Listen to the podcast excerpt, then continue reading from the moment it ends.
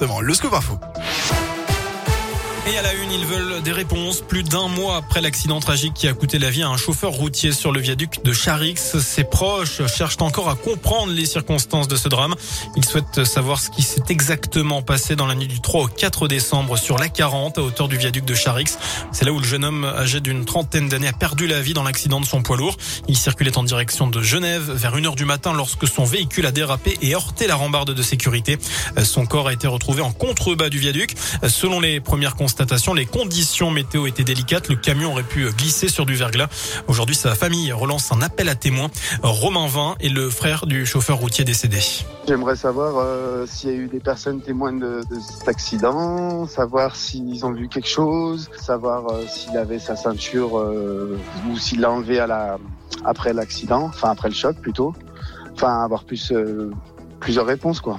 L'enquête est toujours en cours et euh, on n'a pas le droit de savoir, on n'a pas le droit, enfin on n'a pas de nouvelles, c'est un peu compliqué, triste et on a besoin de, de réponses. On peut pas faire le deuil sinon c'est vraiment, vraiment compliqué. Voilà, et vous retrouvez plus d'infos sur notre site internet radioscoop.com. À Bourg, un cycliste renversé par un véhicule hier après-midi sur un passage piéton au croisement de l'avenue Joliot-Curie et de l'allée de Châles. Selon les premiers éléments, le conducteur aurait été aveuglé par le soleil et n'aurait pas vu le vélo. Il n'était pas en état d'ivresse, tout comme le cycliste qui a été transporté à l'hôpital pour des examens. Le véhicule disposait d'un service ou plutôt d'un système de caméras embarquées. Les images vont être exploitées par les enquêteurs. Le drame avait secoué la commune d'Amberieu en fin d'année dernière. Un homme avait abattu son épouse au fusil de chasse au lendemain de Noël. Dans la foulée, il avait aussi tiré sur leur fils qui venait porter secours à sa mère. Le suspect avait ensuite tenté de mettre fin à ses jours en retournant l'arme contre lui. Selon le progrès, son pronostic vital n'est plus engagé, mais ses blessures au visage restent très importantes.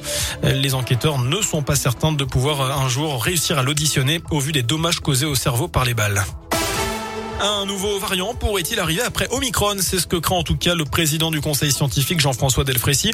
Omicron BA2 est apparu en Inde où il serait en train de devenir majoritaire. Ce virus serait au moins aussi transmissible qu'Omicron, mais pas plus dangereux. Le prix du carburant flambe en France n'est plus vraiment une info. Jean Castex annonce aujourd'hui le relèvement de 10% du barème de l'indemnité kilométrique. Une nouvelle mesure qui va surtout intéresser les gros rouleurs. Alors est-ce que c'est une bonne idée?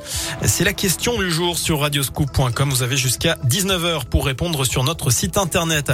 On termine ce scoop info avec un mot de sport, du tennis et la défaite tout à l'heure de Gaël Monfils en quart de finale de l'Open d'Australie. Le Français s'est incliné en 5-7 face à l'Italien Berrettini. Monfils était mené 2-7 à 0. Il y a cru en revenant à deux manches partout. La dernière chance tricolore, eh bien, ce sera Alizé Cornet la nuit prochaine face à l'américaine Danielle Collins. Voilà pour l'essentiel de l'actu. L'info de retour, bien évidemment, dans une demi-heure. Passez une excellente fin de journée. Bonne